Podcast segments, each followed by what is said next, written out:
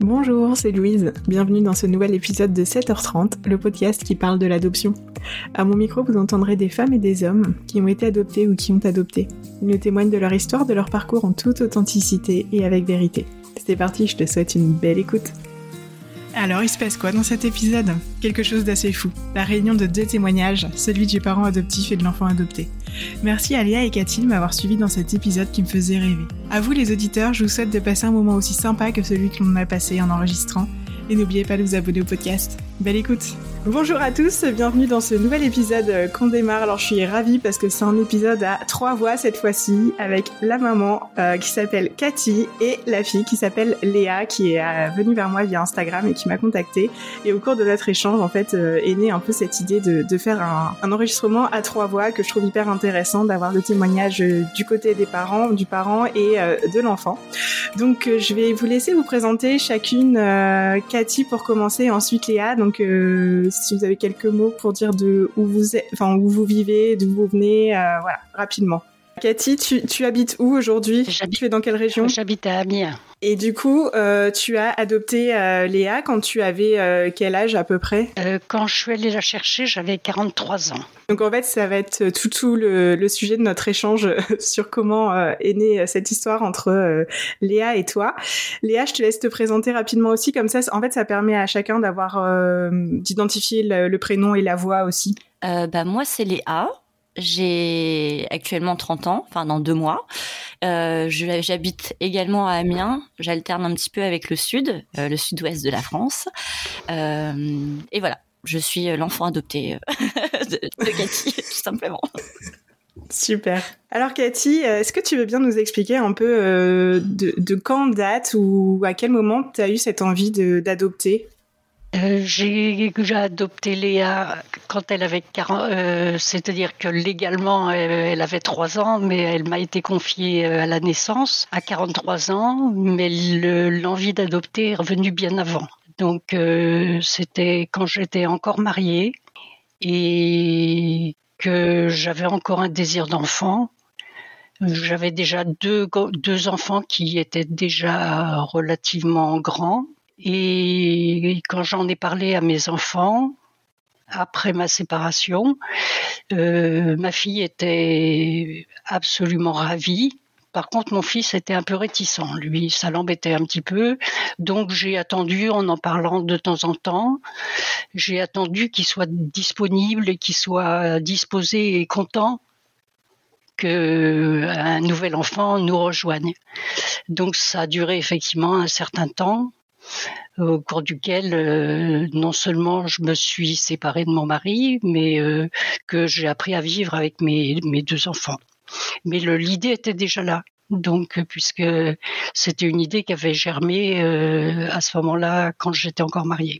Et du coup, est-ce que tu as suivi un peu les, les procédures? Tu as rejoint des associations ou des... Euh, non, j'ai tout fait en, en freelance, euh, comme on dit. Euh, je suis allée à la DAS, puisque c'était elle qui s'occupait de ça. Par contre, j'ai suivi la procédure complète de la DAS donc euh, avec un certain nombre de réunions communes, plus après des interviews de psychologues, assistantes sociales. Euh. donc j'ai eu une première réponse qui demandait un complément d'enquête qui a été fait. Donc tout ça, ça s'est étagé sur trois mois. Parce que je dis entre le moment où j'ai fait demi-tour sur le trottoir pour aller à la DAS en disant je vais voir comment on fait, et le moment où Léa est arrivée chez nous, il y a eu trois ans. Hmm, d'accord. Et comment tu as vécu cet accompagnement euh, avec la DAS? Est-ce que c'était quelque chose euh, que tu vivais avec légèreté ou quelque chose qui te stressait, qui t'angoissait ou com comment Non, c'était c'était très. D'abord, c'était assez carré. Euh, les rendez-vous, ils étaient pris longtemps à l'avance. On avait le temps de s'y préparer. Euh, ça n'a pas été intrusif. J'ai trouvé que les bon, le psychologue était un peu curieux, mais pour moi, c'est tous les psychologues qui sont un peu curieux. Euh, non, ça m'a pas posé de gros problèmes. Je crois que mes enfants aussi ont été euh, euh vus par le psychologue. Donc non, je n'ai pas gardé de souvenir de difficultés particulières et j'étais très détendue parce que dans ma tête, c'était si ça doit se faire, ça se fera. Et s'il y a des s'il y a des bâtons qui se mettent dans les roues ou s'il y a des choses qui deviennent impossibles pour une raison ou pour une autre, c'est que ça ne doit pas se faire. Donc j'étais restée très résignée par rapport à ça, ce qui me rendait très calme en fin de compte. Donc les choses se sont enchaînées, les choses se sont faites. Et euh, le frère et la sœur de Léa, du coup, euh, comment t'en parlais de cette, euh, ce cheminement d'adopter, etc. C'était un sujet que vous abordiez régulièrement? Comment Je remettais ça sur le tapis assez régulièrement. Euh, euh, c'était, on en parlait en disant, oh, oui, si on avait euh, un autre, alors c'était une petite fille, je sais pas pourquoi, une petite fille. si on avait une petite sœur, surtout ma fille qui elle était déjà ado, je crois qu'elle elle devait être déjà un peu travaillée par son instinct maternel. Donc elle, c'était vraiment, elle était absolument ravie. Donc, euh, si on en parlait de temps en temps, et avec toujours, et puis je les tenais toujours au courant de là où on en était. Donc, euh, la troisième année, j'ai pris contact euh, avec des gens que je connaissais. Donc, une personne à Madagascar et puis une personne qui habite en, Polynésie, dans lequel on m'avait dit qu'il y avait des mécanismes d'adoption qui étaient simplifiés. Donc j'ai écrit aux deux euh, je n'ai pas eu de réponse de Madagascar, mais j'ai eu euh, des réponses de la Polynésie, puis un coup de fil qui me disait qu'il connaissait un, bébé qui n'était pas encore né et euh, qui serait proposé à l'adoption. Et c'était Léa. Donc ça s'est enchaîné vraiment très naturellement. Mais alors juste pour moi, parce qu'il y a un truc, je ne sais pas si c'est moi qui ai mal compris, l'accompagnement avec la DAS, tu dis que ça a duré trois mois. Non, trois ans. Et à trois ans, c'est ça, trois oui. Ans. Ok. Trois ans. donc c'est effectivement moi qui avais mal compris. Deux ans plus un an de complément de, complément. C'est quoi le complément? Euh, j'ai dû retourner chez le psychologue. Et donc, euh, je reviens juste à ce que tu disais avant. Donc, euh, on te dit qu'il y a une petite, enfin, il y a un, enfant en tout cas qui, qui va être une petite fille. On, savait que, c'était une petite fille. Donc, il y a une petite fille qui va être mise à l'adoption en Polynésie. Qu'est-ce que qu'est-ce que tu ressens à ce moment-là? Une grande joie une grande joie. oui. Et euh, du, coup, est-ce que tout s'enchaîne? Tu te dis, allez, on prend les valises, euh, on va en Polynésie euh, Comment ça se passe? compliqué parce que je travaillais, donc il fallait que je m'absente. Et là, c'est les détails administratifs qui sont devenus un peu curieux parce qu'on connaissait les congés de maternité, les congés d'adoption, donc on donnait quand l'enfant était au foyer, euh, et puis donc euh, on avait le droit à un congé. Mais moi, je demandais un congé pour aller chercher un bébé qui n'était pas encore né. Donc euh, j'ai eu quelques difficulté à obtenir un congé euh, anticipé d'adoption sur un enfant qui n'était pas encore né. Donc, mais ça a fini par se faire quand même. Après, je me suis arrangée avec mes collègues, euh, puisque je suis enseignante, pour qu'ils prennent toutes mes charges d'enseignement pendant mon absence, qui était la condition dans laquelle on voulait bien me laisser partir. Et puis voilà, donc euh, j'ai travaillé deux fois plus que d'habitude pour pouvoir me libérer sur 15 euh, jours, le, temps de la naissance de Léa et puis de la ramener quoi. Et du coup, vous êtes allés tous les trois non, en Polynésie Non, non, je suis allée seule. D'accord. Je suis allée seule. J'ai confié mes grands enfants à mes parents et je suis partie seule. Alors j'ai une petite question qui me vient en tête. Est-ce que euh, ce parcours d'adoption, enfin ces trois ans, euh, ça, le fait d'avoir fait ces démarches seule, ça a été un peu compliqué par moment? Non, parce qu'il y avait toujours, euh, je me disais, si ça doit se faire, ça se fera. Et si ça ne doit pas se faire, ça se fera pas. Et, j'ai pas voulu me compliquer le, les idées avec ça, quoi.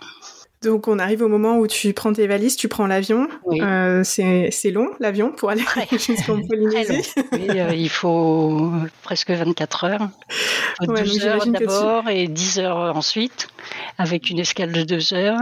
Oui, ça c'est long. J'imagine qu'en plus de ça, tu devais être impatiente. Oui, oui, oui. oui, là, j'étais, je me sentais assez sous tension, oui. Donc j'avais des amis euh, qui m'avaient mis en contact avec cette, cette, cet enfant qui m'accueillait, qui sont venus me chercher à l'aéroport. Donc j'étais pas perdue, je savais, euh, il y avait déjà des gens pour me pour, pour m'accueillir et puis pour me guider. Donc le bébé n'était pas encore né à ce moment-là. C'est ce que j'allais dire. Donc, il s'est passé combien de temps euh, jusqu'à ce que Léa naisse? Euh, Il a dû se passer un peu plus de huit jours. Et puis j'ai appris dans la nuit, mais j'ai vu la maman euh, qui était sur le point d'accoucher. Je l'ai vue avant sa naissance plusieurs fois. Et puis après, on m'a téléphoné en pleine nuit pour me dire que le bébé était né, que tout allait bien. Donc j'ai encore attendu une journée avant d'aller la voir parce que mon emploi du temps était chargé à ce, moment-là. Et donc j'ai vu Léa pour la première fois. Elle avait une journée, un jour. Et alors ce moment, j'imagine que tu t'en souviens euh, comme si c'était hier. oui, là je, reçus, je, je suis de nouveau dans la chambre à la maternité. Et c'est marrant parce que je ne l'avais pas évoqué. Il a fallu que vous en parliez pour que ça me revienne euh, en mémoire. Là, j'aime bien revoir. Donc, euh, avec un hôpital euh, très curieux parce que les murs étaient en béton brut. il n'y avait pas de fenêtre. C'était ouvert comme c'est un pays où il fait très chaud. pas de fenêtre, le béton brut, plusieurs mamans dans une même petite pièce, très étonnant. Étonnant, tout était étonnant. Mais le bébé, elle était divine. Donc la maman me l'a collée dans les bras et puis euh, et puis ça a été des moments très forts. Donc la maman est restée trois jours à la maternité. Après, elle est partie avec le bébé. Elle m'a invité chez elle. Donc on est resté deux jours ensemble chez elle. Et après, elle m'a dit de partir. Elle m'a dit de partir avec Léa. Alors je suis partie avec Léa. Quelle relation tu peux créer avec euh, cette maman biologique du coup? Vous faisiez quoi? Vous parliez de quoi? Euh, Elle, elle me parlait beaucoup de sa famille. J'ai dû noter tout ça, tout ce qu'elle m'a dit, je l'ai noté, mais je l'ai pas relu depuis. donc, euh, si Léa est intéressée de savoir ce qui s'est dit à ce moment-là, elle pourra le retrouver. Parce qu'en partant dans l'avion, j'ai noté tout ce que je faisais et tout ce que je pensais tout ce qu'on m'avait dit et euh, donc euh, tout est noté mais je depuis je l'ai oublié. Ça n'a ça n'a plus d'importance pour moi. Et si ça en a pour Léa elle sait où aller le chercher. Tu avais, avais fait en fait un, carnet de bord euh, au jour le jour. Oui. Donc avec la avec la maman et avec le papa la seule question qui m'intéressait, c'était de savoir pourquoi il, il l'a confié à l'adoption. C'est une réponse que j'ai jamais eue. J'ai demandé au papa si ça le dérangeait pas que je parte avec son bébé. Et il m'a regardé l'air étonné en disant non, pourquoi? Euh, ça Je me suis dit qu'on ne vivait pas dans des mondes identiques. C'est que la tradition polynésienne, c'est aussi. Euh, ils ont un rapport avec la filiation qui est peut-être très différente de la nôtre. Donc, euh, ils confient souvent des enfants aux uns aux autres en, fonction des affinités, souvent même des enfants eux-mêmes. S'ils préfèrent vivre chez la voisine, ben, euh, à la limite, euh, la voisine, elle peut l'adopter. Euh, c'est pas un problème pour eux. C'est une façon de voir les choses qui est différente et qui est particulière, à mon avis, à la Polynésie. Mm. C'est quelque chose que, qui a déjà été partagé dans, dans deux épisodes du podcast justement avec euh, Eloa et Marjolaine qui a adopté une petite fille aussi en Polynésie. Donc euh, ouais, culturellement c'est pour eux c'est facile en fait de confier ses enfants à ses cousins, à ses cousines. Oui, c'est ça. C'est plutôt euh, confier. C'est euh, pour eux, c'est pas un geste d'abandon. C'est euh, oh, bon, je pense que l'enfant il sera mieux comme ça. Alors ben, on, va faire comme ça. C'est pour ça que je vous dis, j'ai jamais eu de réponse pour savoir pourquoi il voulait pas s'occuper de de Léa, parce qu'on a choisi le prénom ensemble avec la sœur aînée de la mère de Léa, savoir donc Léa, c'est moi qui l'ai appelée comme ça parce qu'ils m'ont laissé choisir. Par contre, ces deux autres prénoms, c'est sa famille qui les a choisis, prénoms tahitiens. Donc tu dis qu'on te demande de partir avec Léa. Qu'est-ce que tu fais à ce moment-là? Tu, je, prends le, je prends le couffin, je m'en vais. Tu t'en vas, tu rentres en France combien de temps à peu près? Parce que là, on a fait les papiers pour pouvoir euh, acheter son billet d'avion et faire son passeport, dans lequel tout le monde a été très gentil pour euh, activer pour que ça aille le plus vite possible. Et puis, donc, tout a été prêt. Quand on est parti de Tahiti, Léa devait avoir huit jours. Et le temps qu'on arrive, elle en avait neuf. Hmm. Donc, je suis allée chez mes amis euh, euh, avec le couffin, les biberons, les quelques habits qu'on avait achetés pour Léa. Et puis voilà. Donc les premiers biberons, euh, je les ai donnés très tôt.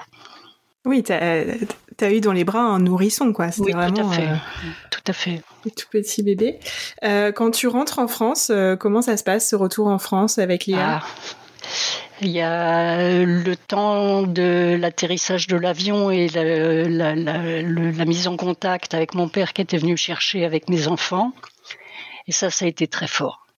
Et je dis même quand j'en parle maintenant, j'ai encore envie de pleurer. Alors c'est pour dire que l'émotion a été vraiment très forte. Je vois la tête de mon fils qui dépassait de la foule. C'est vraiment. Euh, j'ai passé la première nuit avec le bébé chez mes parents. Donc euh, là, Léa a été accueillie dans la famille. Euh, ça a été aussi des moments très forts. Et puis après, euh, après c'est moi j'ai toujours été émerveillée de ce bébé qui était d'abord elle était très belle et elle n'avait pas de problème.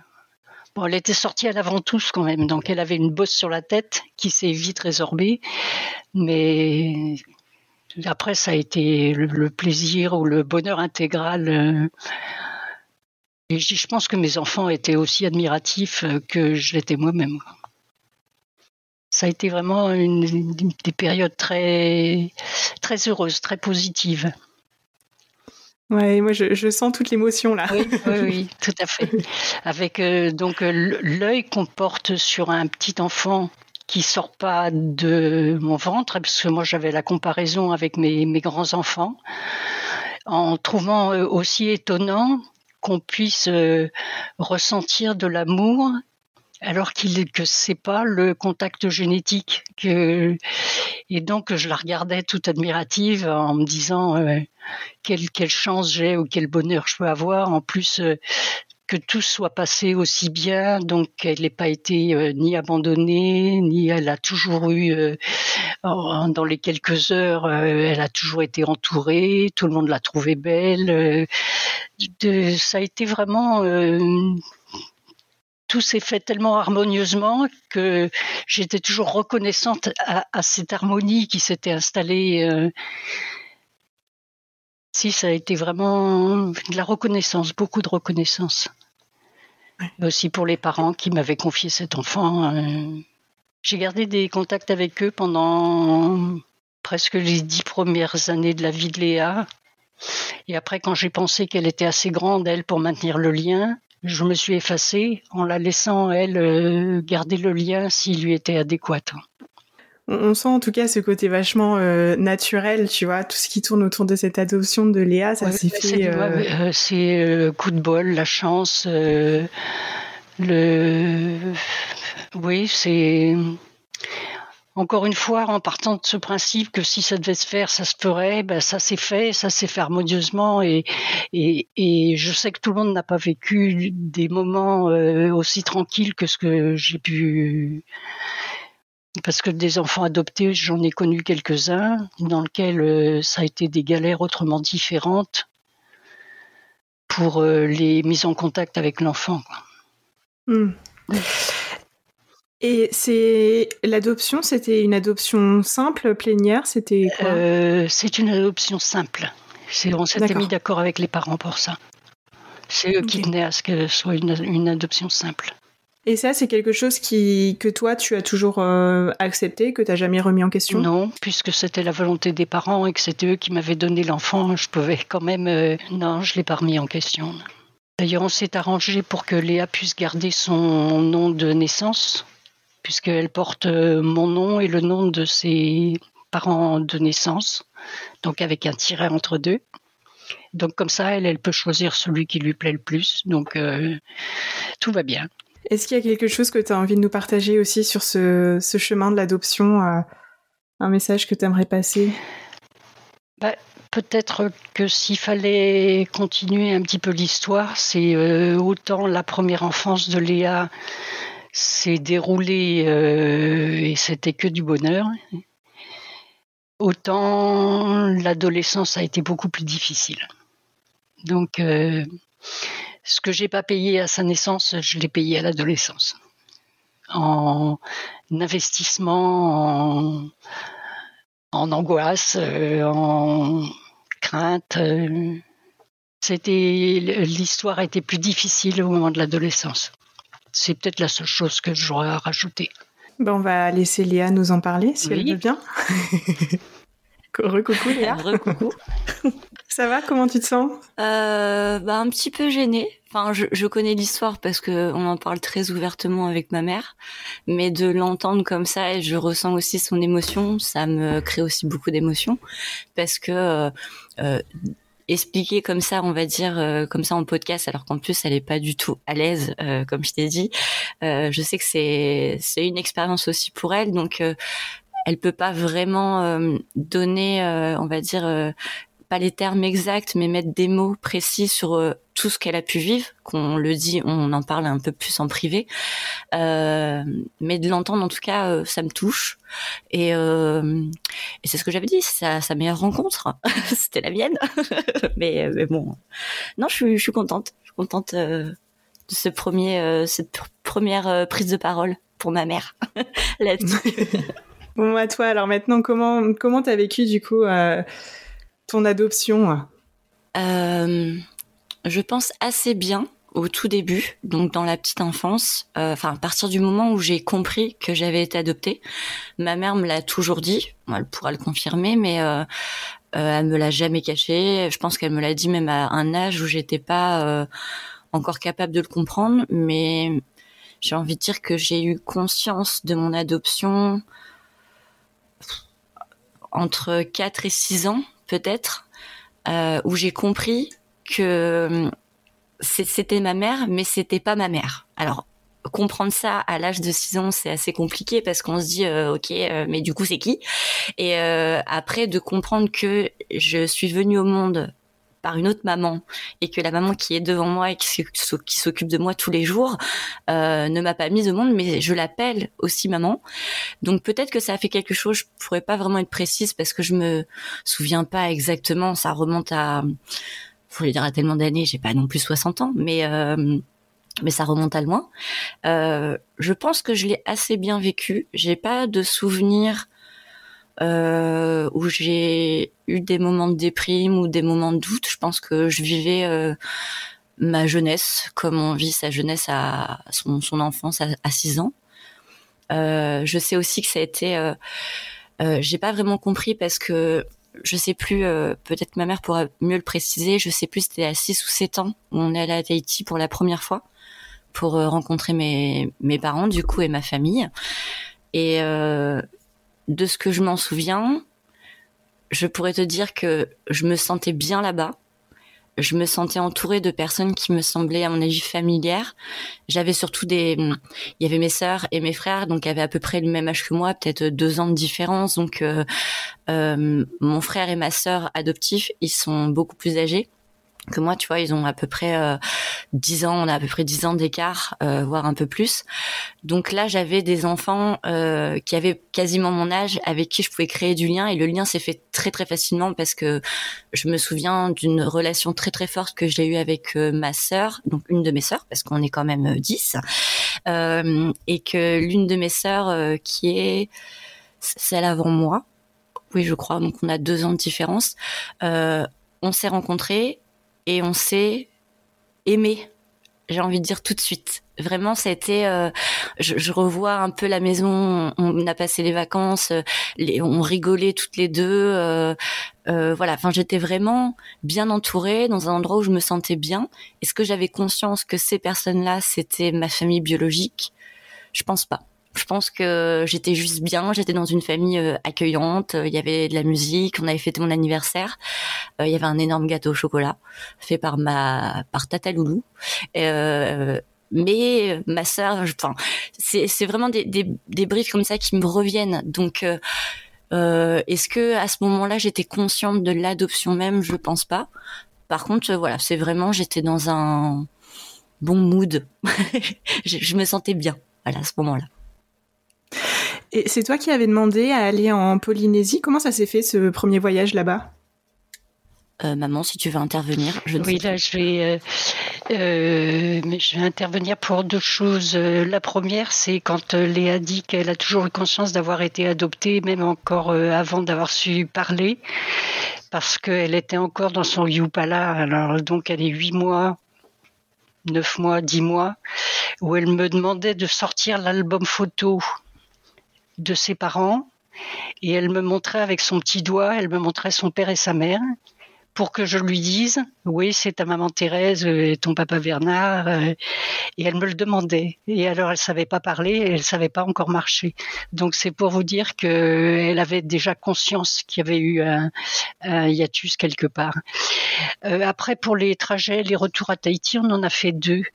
Donc le premier Léa devait avoir 7 ans et le deuxième elle avait 16 ans et dans les deux cas euh, c'est moi qui l'ai décidé parce qu'on s'était mis d'accord avec la maman que je reviendrais pour lui montrer le, bébé. Donc je lui avais promis que je ramènerais Léa, donc euh, je l'ai fait. Ah, donc euh, c'est vrai que je pensais que pour Léa ce serait une bonne chose que puis ça fait partie de son histoire et de sa vérité donc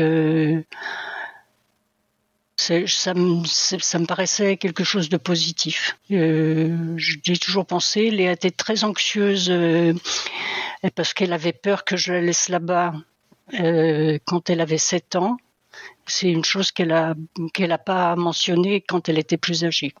Mais à 7 ans, il a fallu que je la rassure en lui promettant que quel que soit ce qu'on fasse à Tahiti, je ne la laisserai pas là-bas. Donc voilà ce que je voulais, ce que je pouvais rajouter. Tu te souviens de ce sentiment, euh, Léa? Pas du tout. Je pas du tout. Par contre, ça fait écho avec ce que j'ai pu ressentir quand on y allait à 16 ans, où euh, j'ai pas ressenti la peur euh, que ma mère me laisse du coup euh, à Tahiti, mais plutôt un autre sentiment. Euh, peut-être qu'on pourra y revenir après, mais c'est un sentiment du coup que je, qui me vient tout de suite, euh, qui a été d'être très protectrice avec Cathy, avec ma mère adoptive, parce que je, on était retourné dans ma famille, j'avais grandi et je voyais aussi alors euh, la différence entre ma vie en France et la vie qu'on peut voir aussi à Tahiti. Donc on était complètement euh, pas à l'opposé, mais c'était pas du tout, il euh, n'y a pas le, le, même approche et puis et surtout mes frères et sœurs avaient eu des enfants. Donc il y a eu beaucoup d'enfants parce que j'aime dire que je suis tata euh, au moins une trentaine de fois. Donc euh, il y a eu beaucoup d'enfants et quand on est arrivé, quand j'avais l'âge de 16 ans, on est arrivé dans cette maison dont j'avais souvenir un peu euh, par le biais des photos et puis bah, de souvenirs comme ça qui me revenaient.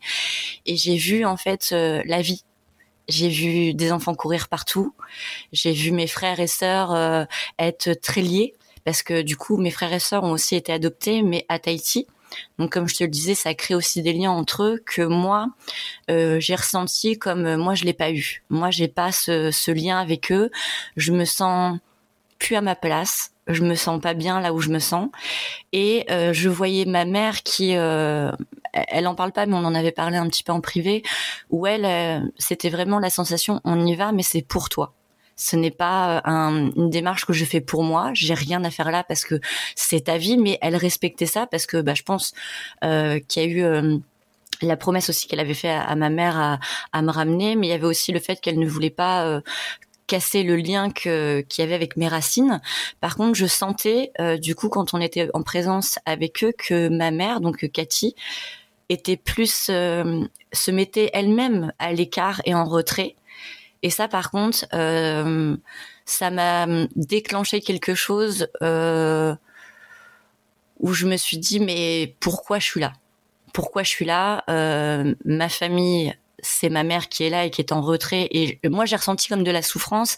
Elle, elle ne, elle n'était pas du tout en souffrance, mais moi, je le ressentais comme ça, comme euh, j'avais envie de lui dire viens, on s'en va. Euh, je sens que t'es pas bien. Euh, et, et, ça me gênait parce qu'en plus, moi, j'étais gênée de voir autant d'enfants, autant d'amour, de voir mon père serrer ses petits enfants comme ça. En fait, de les voir aimer des enfants alors que euh, je pense qu'on y viendra, mais pendant toute mon, adolescence, ça a été le problème en me, disant euh, si on ne m'a pas gardé et que j'ai été adoptée, c'est qu'on ne m'aimait pas.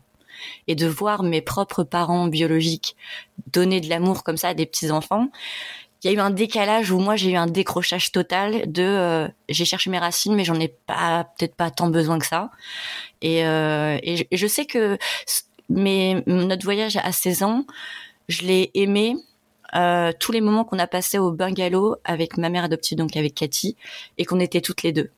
Et pas forcément les moments où j'étais avec ma famille biologique. Et après, je n'ai plus envie, je n'ai plus envie d'y retourner. Par contre, j'ai gardé contact euh, à l'écrit, euh, via Facebook, avec mes sœurs, tout ça, mais l'envie d'y retourner, non, parce que je sentais que ma place était auprès de de, de, de Cathy que j'avais envie de protéger et que j'ai toujours envie de protéger parce que je suis très possessive et très protectrice avec les gens que j'aime. Mais euh, voilà, je pense que ça a fait euh, une petite coupure euh, intérieure. Mais je ne sais pas si ma mère veut intervenir là-dessus. En, tout cas, c'est comme ça que moi je l'avais vécu et que je le ressens encore parce que c'est encore très présent. Bah, non, j'ai rien spécial. C'est, ça correspond tout à fait à ce qui s'est passé. C'est vrai que je me suis mise en retrait et que ça me paraissait normal de l'être. Que j'ai vu. Euh, par contre, j'avais quand même été assez étonnée euh, de voir euh, les liens des sœurs de Léa avec elle, leur ressemblance physique qui était vraiment flagrante, ce qui n'est pas le cas de Léa avec sa sœur adoptive. Euh, donc c'est vrai que ces, jeunes femmes ou ces, ces, grandes filles, elles étaient vraiment tout à fait attendrissantes euh, et que Léa, visiblement, elle s'entendait bien avec ses sœurs. Donc euh, voilà, c'était à elle de créer le lien. C'est vrai que moi, je ne le sentais plus. Même euh, avec la maman, le lien s'était distendu. J'ai autant, ça me paraissait normal quand elle était petite de garder le lien avec la mère. Euh, ça s'est ça s'est estompé petit à petit et c'est vrai que je ressens pas du tout le mais plus du tout le besoin de correspondre avec elle ou euh, bon Léa m'a donné de temps en temps de leurs nouvelles parce que c'est c'est elle qui gérait après le, le la relation et, en fait, euh, ce que ta, ta maman disait euh, que tu as une enfance plutôt tranquille, on va dire, et que c'est au moment de l'adolescence qu'il y a des choses qui ont commencé à bouger. Est-ce que c'est ce voyage qui a un peu déclenché des choses chez toi? Euh, Non, parce que je pense que le premier, euh, le premier événement qui est arrivé et qui a fait que je me suis sentie euh, un peu bousculée, ça a été le déménagement. On a déménagé à l'entrée pour moi au collège. Euh, on, disons que l'école primaire où j'étais était super. Euh, j'avais des copines super. C'était vraiment, on était vraiment une, bande de, de, de, copines. On dormait les unes, les unes chez les autres.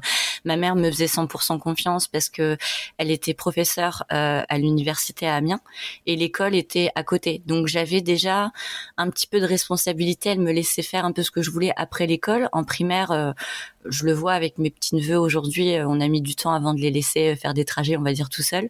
Que moi, tout de suite, elle me laissait bon bah après l'école tu peux aller chez ta copine et puis tu me rejoins voilà donc j'aimais l'environnement où on vivait on a déménagé euh, dans un environnement totalement différent, dans un quartier euh, assez mal réputé à, ce moment-là, euh, un quartier très dur, et il a fallu me refaire un monde et un monde confronté à une autre réalité et une violence aussi. il y avait beaucoup plus de violence avant on était en centre-ville et là de se retrouver on va dire en banlieue ça a été beaucoup plus difficile pour moi euh, de m'intégrer aussi dans un collège où euh, tout le monde se connaissait parce que tout le monde avait été en primaire ensemble.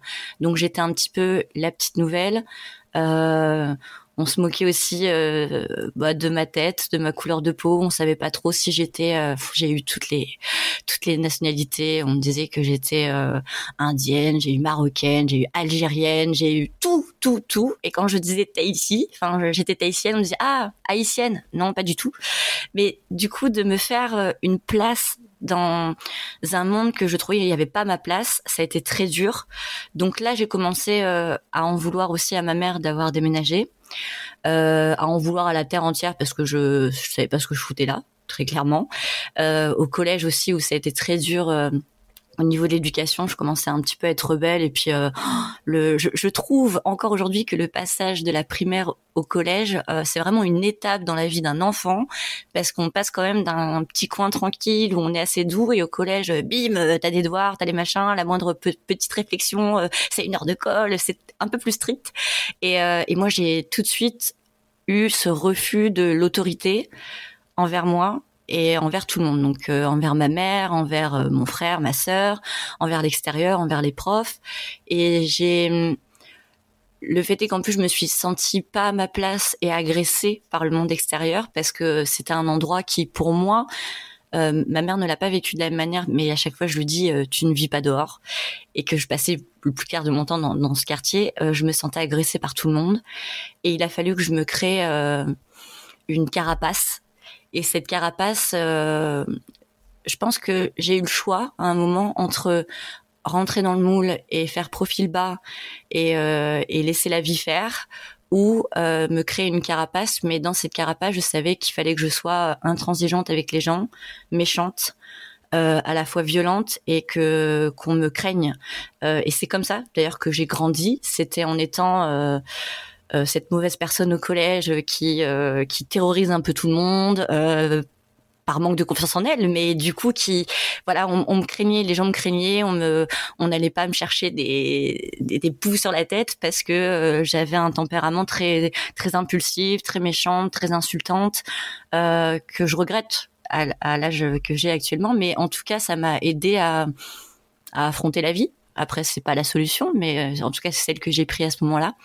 Et euh, là, je pense que notre relation avec ma mère a complètement euh, dégénéré parce que vu que j'étais dans ce refus d'autorité, le moindre nom créait en moi une colère que je que je pensais insurmontable.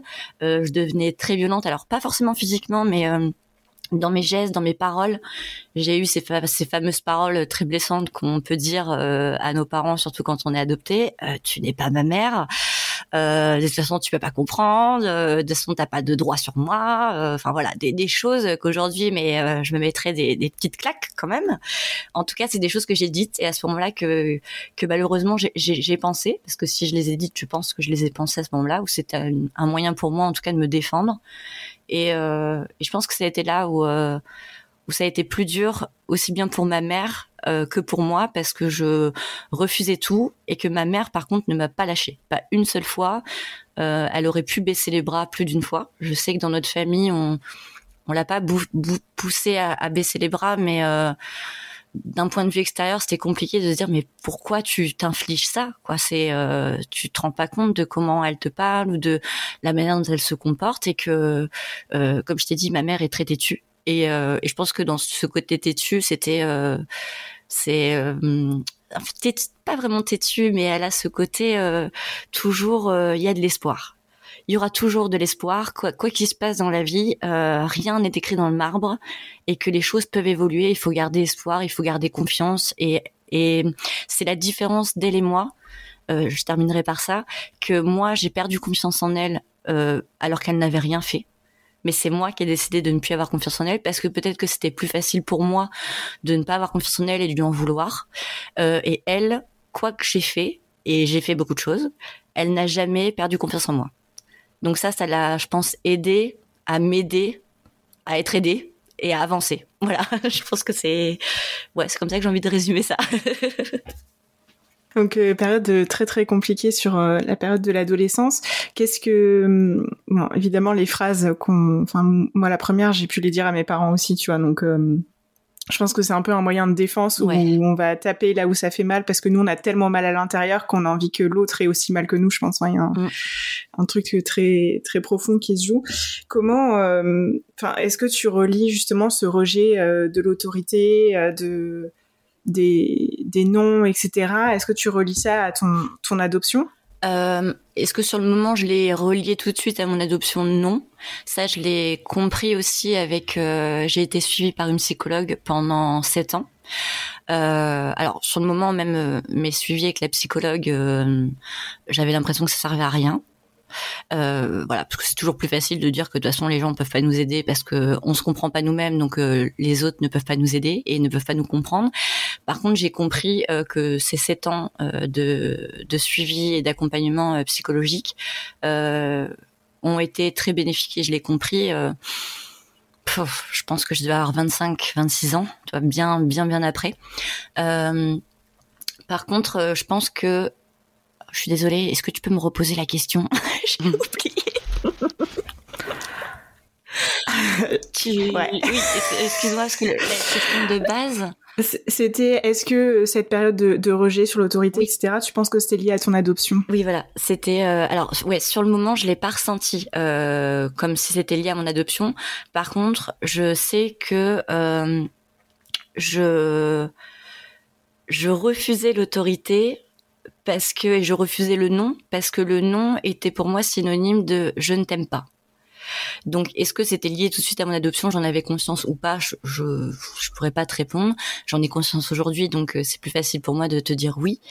Mais euh, tout ce qui était en rejet, tout ce qui était un, on me contredit, c'était euh, ta parole ne vaut pas, euh, je ne t'aime plus, tu ne mérites pas euh, mon attention, mon amour. il fallait qu'on me dise oui, il fallait que que que j'ai l'approbation en fait extérieure des gens. Et et puis c'est dans l'adolescence où tu vas te chercher et puis tu cherches aussi à à braver les interdits euh, quand j'avais envie de sortir euh, et que ma mère me disait non. Bon bah tout de suite c'était parce que tu m'aimes pas et que tu veux m'empêcher de vivre euh, tout ça. Alors que bah non je pense que à 13 ans t'as pas besoin de sortir à 23 heures ce qui est logique. Mais bon à cet âge-là je le comprenais pas comme ça. Par contre ce côté d'autorité euh, j'en ai parlé il y a pas longtemps avec euh, ma cousine qui me faisait prendre conscience qu'au moment où j'étais en total refus d'autorité je me suis tournée alors sans sans que je m'en rende compte, vers sa mère. Et sa mère est euh, euh, comparée à ma mère est beaucoup plus stricte, euh, beaucoup plus autoritaire avec ses enfants. Elle les a toujours tenus, voilà, un petit peu avec des poignées très très fermes. Et, et j'allais vers elle. Et ma cousine me dit tu étais dans le, le refus d'autorité envers tout le monde. Par contre, tu allais chercher l'autorité de toi-même envers quelqu'un que tu savais que que tout le monde craignait parce que, enfin, on va pas la craindre, ma tante est adorable, mais euh, elle avait ce côté très autoritaire qui faisait que même en tant qu'enfant, euh, tu te tais. Voilà, tu es en sa présence, tu te tais, euh, tu ne la contredis pas. Et j'ai été très proche d'elle pendant toute cette période où toutes les choses qu'elle me disait, quand elle me disait non, tu déconnes, non, tu fais pas ça, ok, c'était ok. Mais il y avait qu'elle qui arrivait à me mettre ces, hum, ces règles, ces, ces barrières que je refusais pour n'importe qui d'autre. Par contre, euh, du coup, est-ce que je relis ça avec mon adoption? Je sais pas. En tout cas, ce que j'ai refusé, je l'ai cherché ailleurs. Ça, ça j'en ai, j'en ai eu conscience il y a pas longtemps en parlant avec ma cousine.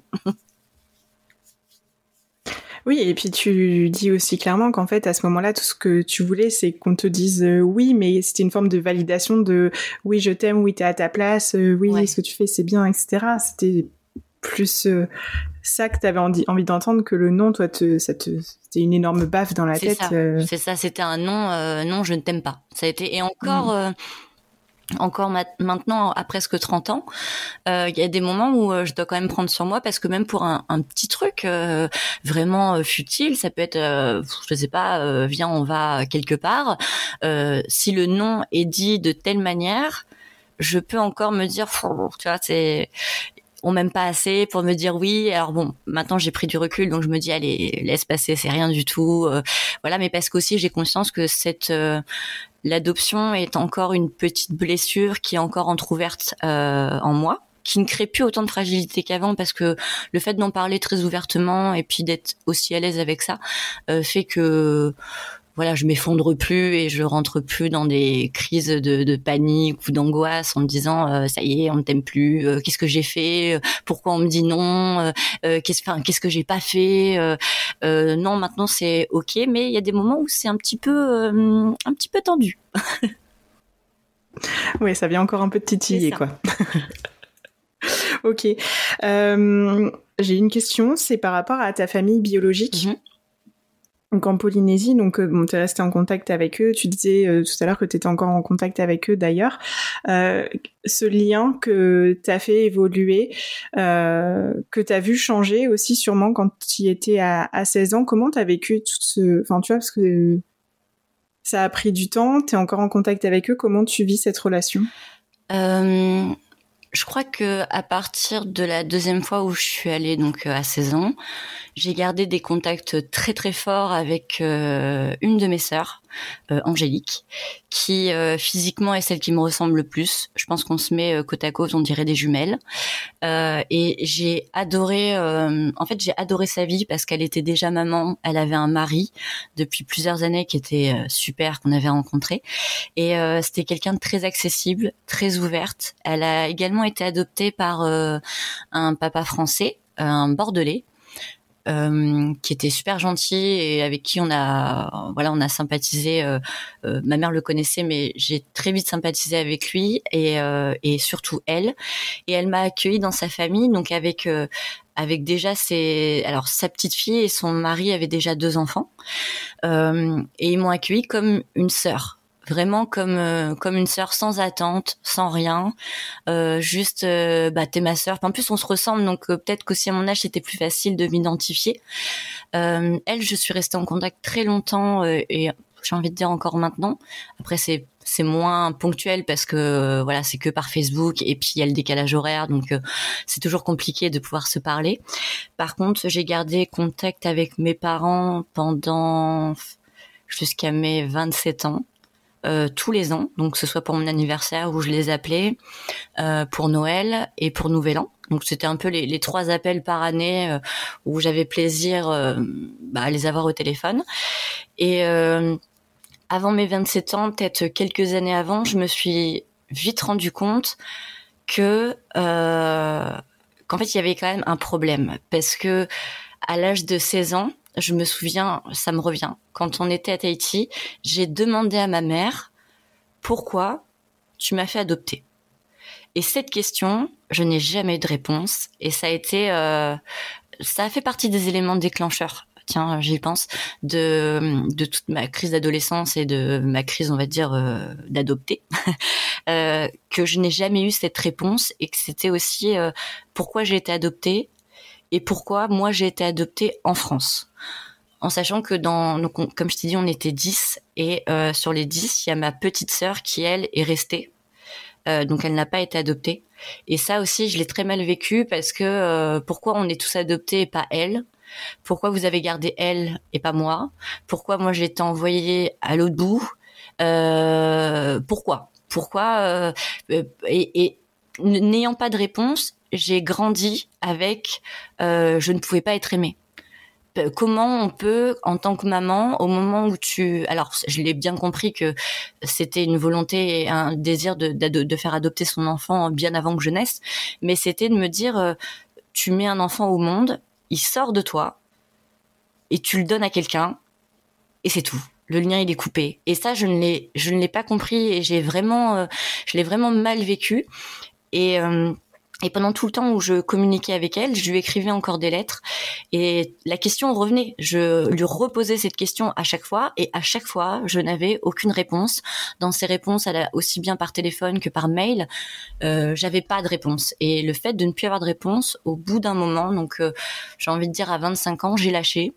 J'ai lâché. Euh, j'ai eu un premier déclic où je les ai, euh, j'ai coupé tous les points avec eux pendant quelques mois, où je l'ai appelé en lui disant, euh, j'ai plus envie de te parler euh, euh, tout ce que j'ai besoin d'entendre, tu es incapable de me le dire et euh, donc ça sert à rien, voilà, basta, je coupe tout.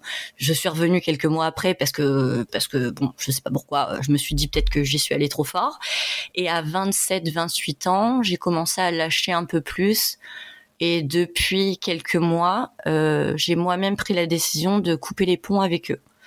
voilà, je leur ai dit, je leur ai dit pour pour plusieurs raisons, parce qu'il s'est passé beaucoup de choses. Euh, entre autres, ma petite sœur est venue en France, habiter en France pour rejoindre son, son mari qui est euh, militaire, euh, et qui fait du coup ses, ses, classes en France. Et en fait, il y a eu tout ce côté où mes parents ont commencé à m'appeler et c'était oui ta petite sœur vient en France il faut que tu l'aides il faut que tu l'aides financièrement tu te rends pas compte elle est toute seule elle elle connaît pas la France et que moi je me suis sentie comme utilisée et bizarrement comme envoyé en France pour euh, subvenir aux besoins, tu vois, de ma famille qui est là-bas et qui pourtant euh, bah non, enfin c'était pas comme ça que moi je le voyais. Et euh, j'ai quand même pris contact avec ma petite sœur et j'ai coupé les ponts quand euh, au bout de la troisième fois par jour on me demandait de l'argent. J'ai dit stop, c'est pas possible. Et surtout que j'avais toujours cette non-réponse à cette question. Pourquoi? Par contre, j'ai envie de rebondir sur, je sais que j'ai gardé les liens avec mes parents parce que, euh, par contre, ça a été très clair dans ma tête très vite. Ma mère, c'est ma mère adoptive. Je ne remets même pas en cause son, voilà, sa légitimité là-dessus. C'est ma mère, c'est, euh, elle m'a pas mis au monde, mais elle aime dire cette phrase, euh, comme je t'ai dit, euh, elle m'a porté pendant trois ans. Donc pour moi, c'est encore c'est encore plus beau que de mettre au monde un enfant. Et euh, ma, mère, je l'ai. Ma mère, elle est là, ma mère, elle est présente, et j'avais pas besoin forcément de créer un lien avec ma mère biologique. Par contre, j'ai gardé un lien avec mes parents parce que je cherchais à avoir un lien avec mon père. D'ailleurs, à chaque fois que j'avais mes parents au téléphone, euh, j'avais toujours ma mère au téléphone en premier. Et dès que j'entendais la voix de mon père, je me mettais à pleurer, lui aussi.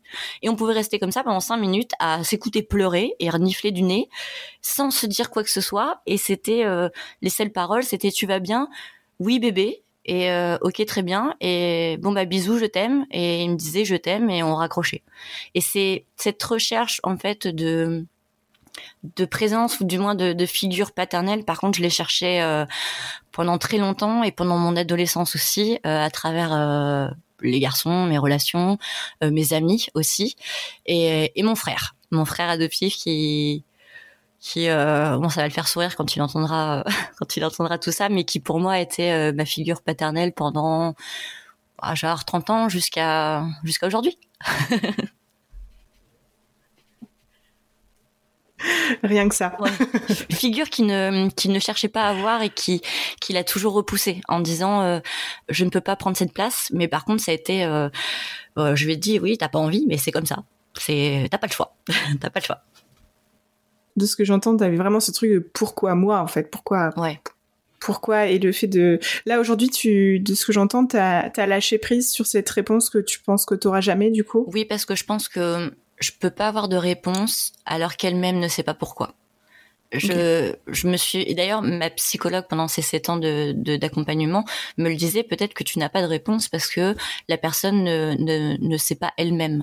Alors ça, au moment où elle me le disait, en pleine crise adolescente, j'étais, mais comment pouvez-vous dire ça? Vous connaissez pas l'histoire? Alors que maintenant, avec le recul, oui, je pense que elle-même ne le sait pas. Et puis, comme le, le soulignait ma mère, c'est aussi pas une tradition en Polynésie, mais c'est quelque chose d'assez courant euh, de confier pas forcément d'abandonner, mais de confier un enfant. Donc, euh, je pense qu'elle n'a pas vu le mal et elle ne se doutait pas du mal que pouvait être euh, euh, fait à un enfant déjà qui est adopté. Et je pense que mes frères et sœurs l'ont pas vécu de la même manière parce que justement, ils étaient ensemble, ils ont toujours gardé un lien, ils ont été adoptés par des familles et puis Tahiti c'est pas grand quoi, t'as vite fait le tour. je sais que parmi mes sœurs et frères, il y a une de mes sœurs qui elle l'a très mal vécu parce qu'elle a été adoptée aussi par une par un couple d'homosexuels.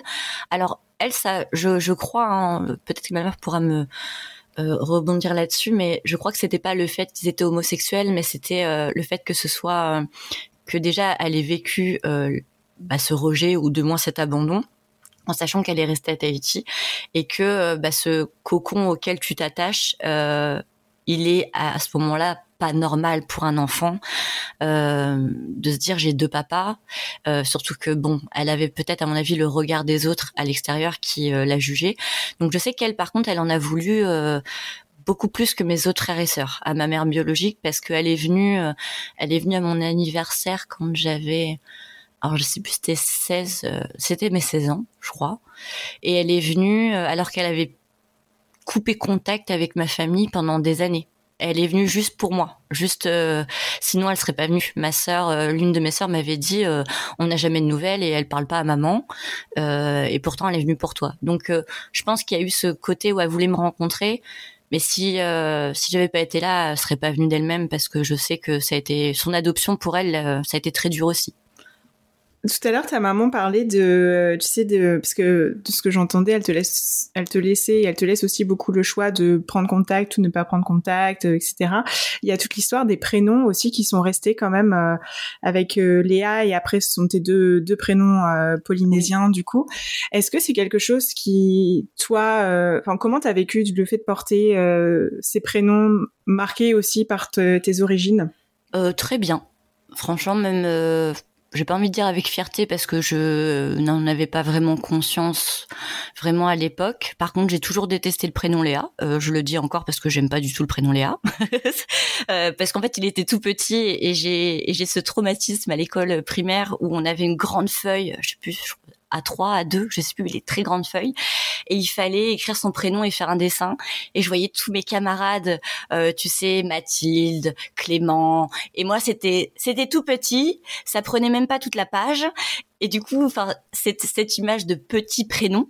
Euh, par contre, maintenant, je, je m'en fous. Euh, après, euh, mes prénoms tahitiens, euh, j'en ai été très fière quand j'ai commencé à avoir 20, euh, 21 ans, où j'étais fière de dire euh, non mais euh, j'ai trois prénoms, alors je m'appelle Léa, mais je m'appelle aussi Poérani et Yora. et du coup, c'est d'ailleurs pour ça que mon nom sur Instagram c'est Eyora et que je me souviens que tu avais eu peur d'écorcher ou d'avoir donné un nom de, marque alors que pas du tout, c'est bien mon, troisième prénom. Euh, un petit côté de fierté d'avoir ce, cette petite touche euh, exotique à la fois dans mon prénom et dans mon nom de famille. Alors mon nom de famille quand même qui est Tayoré et on m'a très vite euh, associé euh, au joueur de foot Traoré. donc voilà, c'était mais c'est bizarre, mais t'es pas aussi black que le joueur de foot. Non, parce que c'est pas Traoré mais Tayoré. Après, j'ai plus facilement tendance à utiliser mon nom Tayoré que le nom euh, euh, de ma mère adoptive, euh, uniquement parce que je sais que c'est le nom de mon père et que du coup c'est quelque chose que je veux garder parce que c'est quelque chose qui est lié à lui.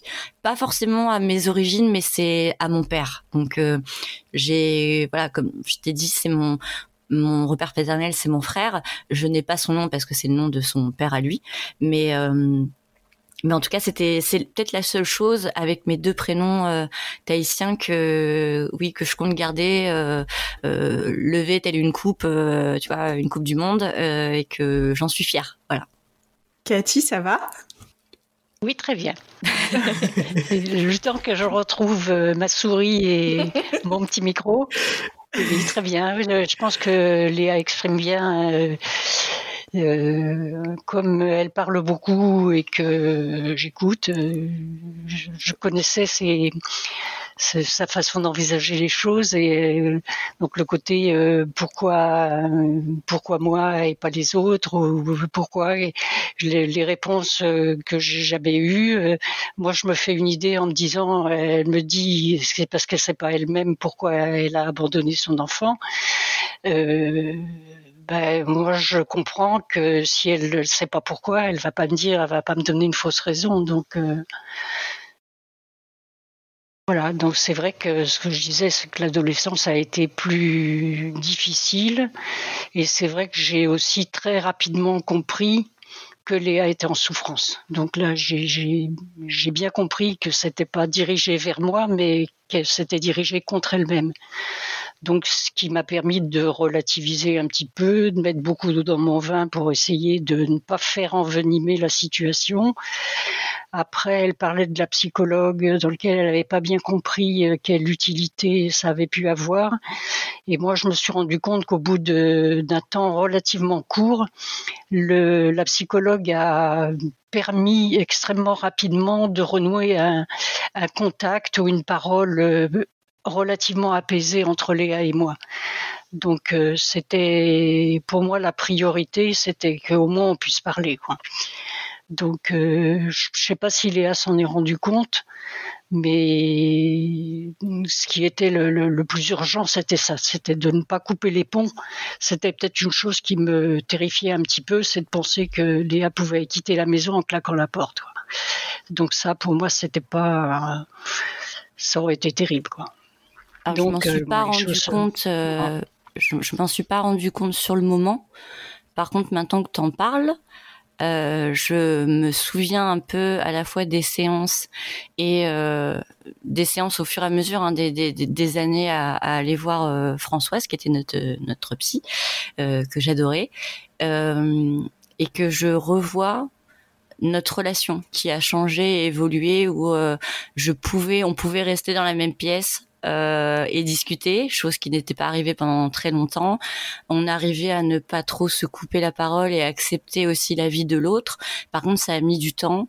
Euh, ouais, au, moins, au moins 6-7 ans euh, euh d'accompagnement pour arriver à vraiment euh, euh, pas s'entendre parce que ça a mis beaucoup plus de temps pour vraiment s'entendre. Par contre, pour se respecter et rester dans la même pièce ensemble et réussir à se soucier, enfin en tout cas pour moi, à me ressoucier de ma mère, est-ce qu'elle pouvait ressentir euh, Oui, ça a été très bénéfique là-dessus. Par contre, j'en avais pas conscience quand j'étais enfant. Pour moi, c'était un calvaire d'y aller. Euh, ça durait une heure et demie à parler à une inconnue euh, qui me faisait euh, faire des dessins et je comprenais pas pourquoi. Euh, je sais qu'en plus j'ai l'insolence de dire que j'aimais y aller parce qu'elle me faisait, euh, elle me faisait un bol de chocolat et que j'avais le droit à deux tartines. Par contre, euh, ça, ça fonctionne, ça a fonctionné de, de, me faire venir pour un bol de chocolat et des tartines euh, tous les mardis.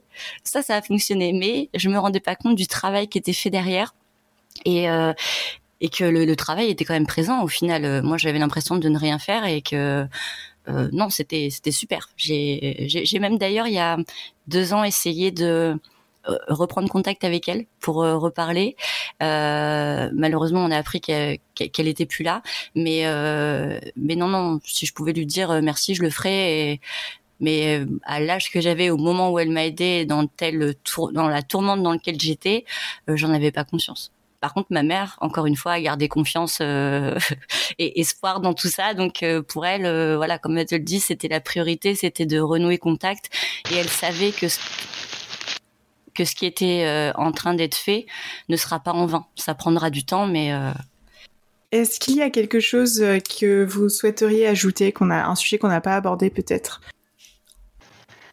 C'est que Léa, elle allait chez la psychologue pour aller chercher son bol de chocolat. Mais je dis, moi, je l'achetais pour l'emmener chez la psychologue avec des éclairs au café. Donc, c'est vrai que toutes les rues étaient bonnes. Et que bon globalement c'est le, problème avec le avec l'adolescence euh, tumultueuse. Ça a été au niveau des études. Donc euh, c'est vrai que c'est une tristesse pour moi. Je sais pas si c'est pour euh, Léa aussi. Tout en sachant qu'on peut compenser beaucoup de choses au niveau de la culture par d'autres trajets que celui des du collège du lycée ou des études. Ah, le côté études pardon oui, bah bon, vas-y. Euh, le côté études, euh, aujourd'hui, je le regrette un petit peu parce que j'aurais aimé, puis surtout dans la génération où on est et tout ce qui se passe dans notre société aujourd'hui, bon, j'aurais aimé euh, faire un peu plus d'études. Par contre, je sais que de toutes les expériences que j'ai pu vivre, aussi bien positives que négatives, et encore ce mot négatif, j'aime pas forcément le dire, je ne les regrette pas. J'ai vécu des choses euh, très très dures, des choses que je pense euh, aucune femme et euh, aucun homme aimerait vivre ou espère même à son enfant. toutes ces choses-là, j'y suis passée. Je sais qu'il y a une part où je suis aussi responsable parce que je me suis mise dans ces situations. Et cette mise en situation dans le danger, ma, mère en parle mieux que moi parce que pour elle, euh, euh, je me mettais volontairement en danger parce que je cherchais euh, à être sauvée toujours et qu'au moment où j'ai vécu les pires expériences, le, le, traumatisme a été après. Ça a été longtemps après où je l'ai déjà je l'ai pas dit tout de suite. Il y a des choses que j'ai mis du temps avant avant d'avouer et et par contre ça a été dans les choses que je regrette un petit peu, ce serait pas les études, ce serait mon rapport, mon rapport à cette recherche de figure paternelle ou masculine où euh, du coup je me suis mis dans des dans des situations euh, très euh, cocasses, mais mais aussi très bénéfiques parce que j'ai y a une personne aussi qu'on ne parle pas, alors je ne citerai pas son nom parce qu'il m'a demandé de pas citer son nom, mais c'est cette personne a été plus qu'importante dans ma vie. Autant je pense que la relation que j'ai avec ma mère, c'est très bizarre à dire, mais c'est quelqu'un qui qui m'a sauvé de plus d'une fois de, de, de, mes tourmentes. Alors pas forcément des expériences euh, traumatisantes que j'ai pu vivre, mais il a été présent à un moment où j'avais besoin. Il l'est encore aujourd'hui. Ça fait euh, 15 ans qu'il fait partie de ma vie, qu'il fait partie de notre famille parce que euh, on l'a accepté et que et voilà. Et je pense que ça sera, ça restera euh, mon pilier dans ma vie jusqu'à ma mort. et cette personne a toujours été bienveillante. Il m'a aidé aussi à à garder euh, une assez bonne relation avec ma mère. Euh, quand il m'a connue, ouais, j'avais j'avais quoi J'avais 15 ans. Donc euh, encore toujours dans, dans, beaucoup de problèmes et puis dans cette relation très conflictuelle avec ma mère, il a été là aussi pour poser les mots. et d'ailleurs, il faisait aussi partie des personnes qui pouvaient me dire non là tu déconnes, t'arrêtes. Et j'arrêtais mais par contre, j'allais aussi le chercher beaucoup. Tu vois, c'était beaucoup. Euh, je, il me disait, je, suis quelqu'un de très épuisante euh, euh, en amour, en amitié, en tout ça. Je suis quelqu'un de très très fatigante qui demande, on demande beaucoup d'énergie. Tu vois, un peu comme un comme un chien qui est pas sorti depuis un mois et à qui tu redonnes la liberté. Bah moi, c'est constamment. Mais mais du coup, cette personne-là, je sais qu'elle m'a qu'elle m'a beaucoup aidé et elle m'a aidé aussi à faire la paix à cette recherche de, de figure paternelle et à apaiser aussi mon frère qui, comme je te le disais, ne voulait pas de ce rôle-là. Donc euh, cette personne l'a prise euh, bah, malgré lui et euh, il l'a encore.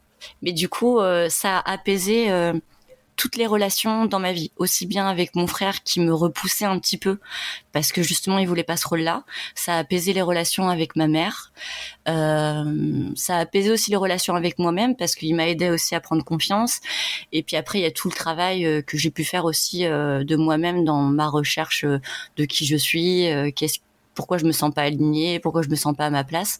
Encore aujourd'hui, c'est un travail que je fais constamment à travers les livres, à travers euh, voilà beaucoup de choses. Je suis, très axée euh, spiritualité, dev perso, euh, voilà, et et très en paix aussi avec tout ça. Et ça me permet aussi de me dire bah, que les choses que j'ai vécues, ou du moins je pense que toutes les expériences qu'on vit, qu'elles soient positives ou négatives, de toute façon elles nous aident à grandir. Et il faut justement ne pas en avoir honte et, euh, et, ne pas les cacher parce que c'est ce qui fait aussi notre force. Il y a, il y a d'ailleurs une, une phrase d'une série, je pourrais plus te dire laquelle c'est, euh, où euh, la scène, le, le, le mec euh, vient de perdre sa femme pendant son mariage et elle était enceinte. Et il y a cet ami qui vient lui dire pendant qu'il est vraiment en train de pleurer, qui lui dit, euh, il lui dit cette phrase. Tu vas te laisser submerger par la souffrance. Euh, parce que c'est important de te laisser euh, submerger par elle et que une fois que tu seras vraiment en train de nager dedans, chaque bouffée d'oxygène, à chaque fois que tu remonteras à la surface, chaque bouffée d'oxygène te rendra toujours plus fort. Et au bout d'un moment, cet oxygène, ça sera en toi et ça fera de toi en fait ce que tu es. Et, et, et cette phrase est restée dans, enfin, ce passage est resté dans ma tête parce que euh, il faut accepter le fait qu'on se sente mal, il faut accepter les choses aussi qui nous viennent. Moi, je suis euh, maintenant persuadée que les choses qui nous arrivent, euh, euh, c'est pas pour rien. Voilà, bon, il y a des choses qui sont plus difficiles à accepter sur le moment, mais mais on se rend compte toujours à la fin que bah on a appris quelque chose et ça a été nécessaire et que si ça nous est arrivé, euh, bah c'était aussi pour nous faire grandir. On avait quelque chose à apprendre là-dedans, on avait quelque chose à à, à comprendre.